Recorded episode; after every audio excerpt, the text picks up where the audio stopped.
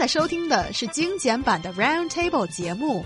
关注我们的微信公众账号 EZFM Round Table，点击页面右下角弹幕 view，可以收听往期节目或者参与直播互动。The battle of the sexes continues, but this time on the road. According to traffic police in Hangzhou and Wenzhou cities in Zhejiang province, female drivers are safer on the road than their male counterparts. China's roads probably will be a safer place if we had more female-like drivers on the street. Okay, guys, what is going on? How did these statistics come to, into being? Okay. Um, actually, what happened was on March the 8th, which is the uh, International Women's Day, traffic police of Hangzhou, a city in eastern China's Zhejiang province, wrote on social media that female drivers were involved in far fewer accidents than their male counterparts, although women made up about 36% of all drivers. They accounted for just over one tenth of all accidents reported in the city. The police added just 3.2% uh, of all drunk drivers were women. And at the same time, Wenzhou, another city in Zhejiang, traffic police released a similar set of data. Uh, they say that among 1,000 accidents show that uh, drivers with fewer than three years of experience, male drivers were responsible for nine out of every 10 cases. However, the article did say that female drivers were more likely to scratch their cars because of their penchant for inappropriately high heels or their susceptibility to being distracted by children in the back seat. Young high heels. Yeah. Oh, yeah. Do you have a problem with that?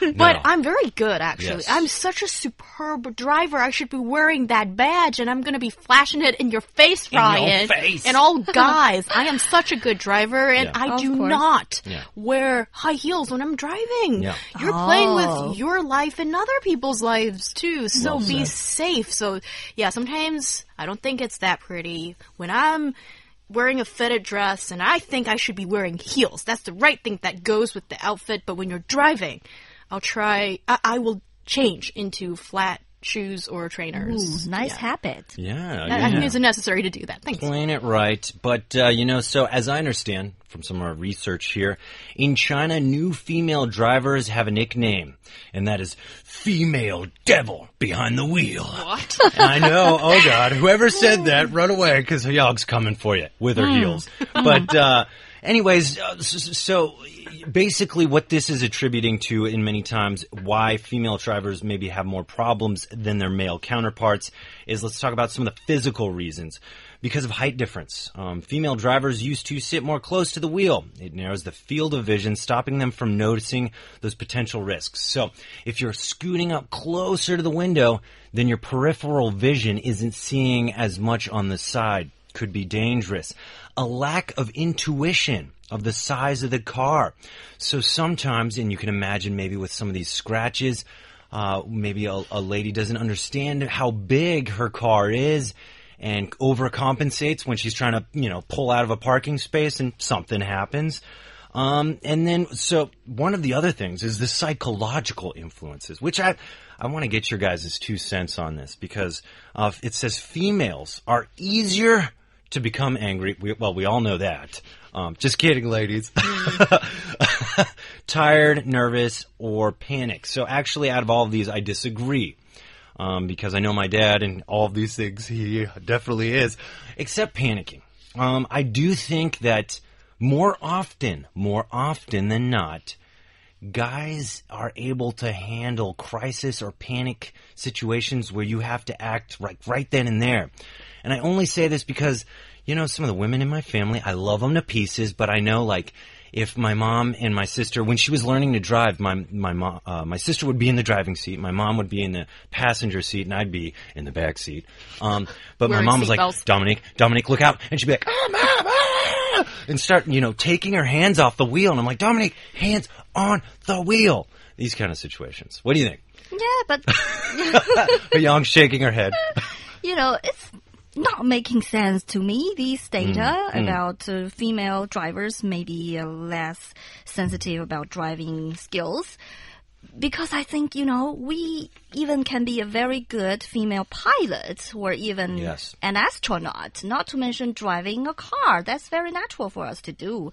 Even though, as a female driver, I scratched a tree once before, knocked into a, you know, cash uh, can, uh, trash can. Yes. Uh huh. Oh, so you've done those. But I things. am, I am safer driver. I think. That trash can had it coming. You know what I mean? It's not your fault, Liu Mian. It's No. the trash can's fault. exactly.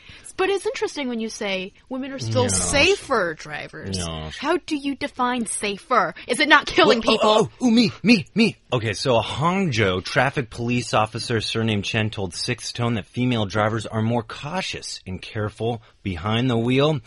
Um, despite maybe a strong conviction uh, that among men they are the more skilled uh, drivers, this guy didn't think so. This uh, this police officer, what he said, and makes sense to me to answer your question. What really makes things safer when driving is basically driving carefully. And he said, women tend to just be the more careful, cautious drivers. And I totally agree, you know? Um, just because, you know, I describe my, my sister and my mom, both very cautious drivers, but sometimes prone to panic, where my dad is the lead foot and has his head out the window. Come on! Go faster! This kind of person, so maybe not, not the most safest kind of driving. Yeah, and I think that's reflected in the figures actually. So it seems like uh, women are well. Okay, let's look at the figures then. At least we are not road killers, you know? Safety is the priority, actually. In Beijing, statistics from the Beijing Transportation Bureau showed death toll in accidents caused by female drivers was one fiftieth of that cost by male drivers. So you can see that male drivers are Actually, actually, road killers. killers. Yeah. Uh, you know, this is interesting because I I did some research in the US and you know this kind of stigma that maybe female drivers aren't as competent as their uh, male counterparts is also in the US. And so I got some research here, but I would ask everyone to take research with a grain of salt because it's very limited, it's very framed for certain things. Um, so let's talk about a 2011 study for, from the University of Michigan that analyzed 6.5 million car crashes in the U.S. between 1998 and 2007. Female drivers were found to be involved in 68.1% of all crashes, according to the Daily Mail. The results are especially surprising given that men were found to um, drive 60% more of the time, while women only drive 40% of the time. Uh, lead researcher, Dr. Michael Sivak, said they expected to find the male to male crashes would account for 36.2% of accidents, female to female would be 15.8%, um, yeah, 15.8%, and male to female would be 48%. Now, this is something I want to take a minute to talk about. First of all, there's less women driving. So I think there's less women getting experience behind the wheel. Um, and I think this kind of also does uh, a number for self confidence. When the when the world or the U.S. is kind of telling you you should have your man drive, I don't think that's right. You know that hurts people's confidence. But let's talk about this one part: the male to male, the female to female. So the male to male, what they actually found out was 31% of all car crashes. Right? Uh, female to female was 20%. Okay, and male to female was 47%. So the biggest percentage was male to female. Exactly. Okay. No, but the smallest percentage was female to female, and then also very small was male to male. What I what I think is really interesting, and we've talked about it in the past, is that men and women think differently, and the highest percentage of crashes tends to be, at least in this survey, uh, between males and females, which I also think might bring on this kind of stigma from guys. You know, guys are like, "Oh man, she crashed into me," you know, but actually, it's just the fact that maybe these kind of crashes are happening on a higher percentage between males and females because of how we think and react in different situations. But then when you have two female drivers, it's often a lower percentage, and in fact, in this, the lowest percentage. That's interesting to analyze traffic accidents according to Yeah. gender difference. And I think uh, it's actually something um, it's beyond stigma. It's almost something that people naturally buy into, which is false these days. That Chinese female drivers have such a bad reputation. Often there is such strong prejudice that I wonder how much of it is being exaggerated, how much of it is just people seeing from maybe one incident and hmm. it blows up in your mind in Yeah. some way. And I did a little bit of digging this morning when we were researching this Yeah. topic and I was appalled by one thing. Yes. As I went to Baidu.com, so China's biggest search engine, I typed in uh, 女司机, so female drivers, because I wanted to look up some statistics. And um, the entries came out were all um, stuff like female driver gets beaten up. Yeah, female the media driver just paints that stupid. Female driver caused one person dead. Hmm. Female driver, so so laughable. What is she doing here? That kind of thing. And then when I typed in male drivers to look some look up some more statistics, it was all male drivers beating up female driver. She deserved it. Male driver, um, Well, probably nothing like that, but yeah, like a point where it's just like when it's a male driver, sometimes it's just referred to as a driver, Driver. a driver. But when A it's driver. when it's a female driver, I do agree with you. Many times in the media, they'll be like, "Female driver crashes Yeah. into blah," and you're like, "Okay, was it necessary to uh, specify the gender of the driver when you don't do it so much for males?" Exactly. So after looking up those two different entries, and then it just seems like people's general perception or the previous searches have been such strongly gender biased, and I was quite shocked by that. And that's why I think today's figures come in very handy. Can we say now that actually females are just better drivers? I think you can. I think it's just silly to kind of put something like this in on, on a gender and say like your driving capabilities uh, rely on what genitalia you have and how you think. No, no, men and women are capable of doing so many things, and I don't think that's limited to their gender. And I would say this too because we've listed some, you know, surveys and whatnot that might make you think female drivers are are bad drivers, but I also can give you the other side because there's always two sides to an issue, folks. A 2004 study found almost the complete opposite of what I had mentioned in, um, about this other survey. According to the Guardian, Scottish Scottish, sorry, Scottish researchers said 94% of accidents causing death or bodily harm involved male drivers when they did uh, a survey. Also, looking at um, uh, like a, a CBS survey or a, was on the CBS site, a news uh, a news organization.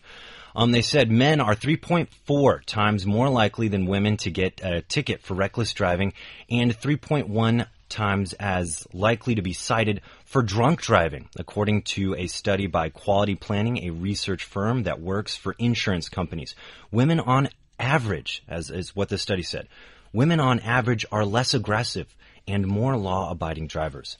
And that attributes to them having fewer accidents. Of the men surveyed by uh, MetLife, um, another survey, uh, only 39% claimed male drivers were safer, but 35% of men didn't know which gender to pick. So there's actually quite a few uh, percentage in this survey, at least, of men that actually are open to saying, I don't know who's the better driver.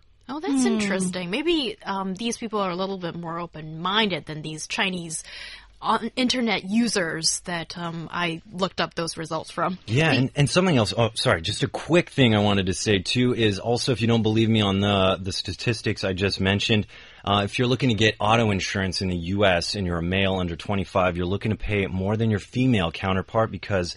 Uh, the amount of DWIs, uh, which is drinking while driving type uh, accidents, and, and reckless driving and not wearing seatbelts, skyrockets it for guys, uh, for drivers that are male under 25, whereas females are more law abiding. Yeah, I guess we're a little bit more responsible. But one credit we should give to men, the male drivers, is they may have more knowledge about automotive.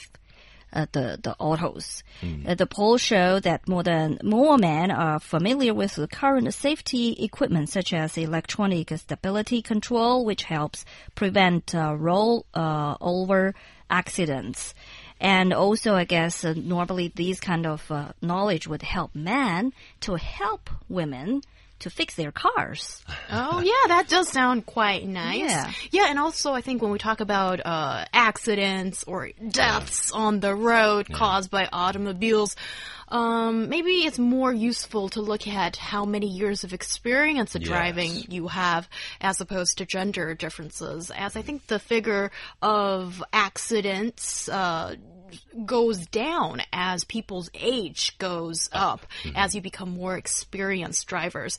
And one last thing I want to say is yes, I absolutely agree with Liu Mian that the guy. It's not always the guy, but more often than not, it is the guy to know more about the car. And he, if he can fix the car, that's super hot. And hmm. for me, when I see the guy can drive like confidently and safely, I think that's really hot too. Yo, what's up, babe? You want me to fix your car and drive you somewhere? Yeah.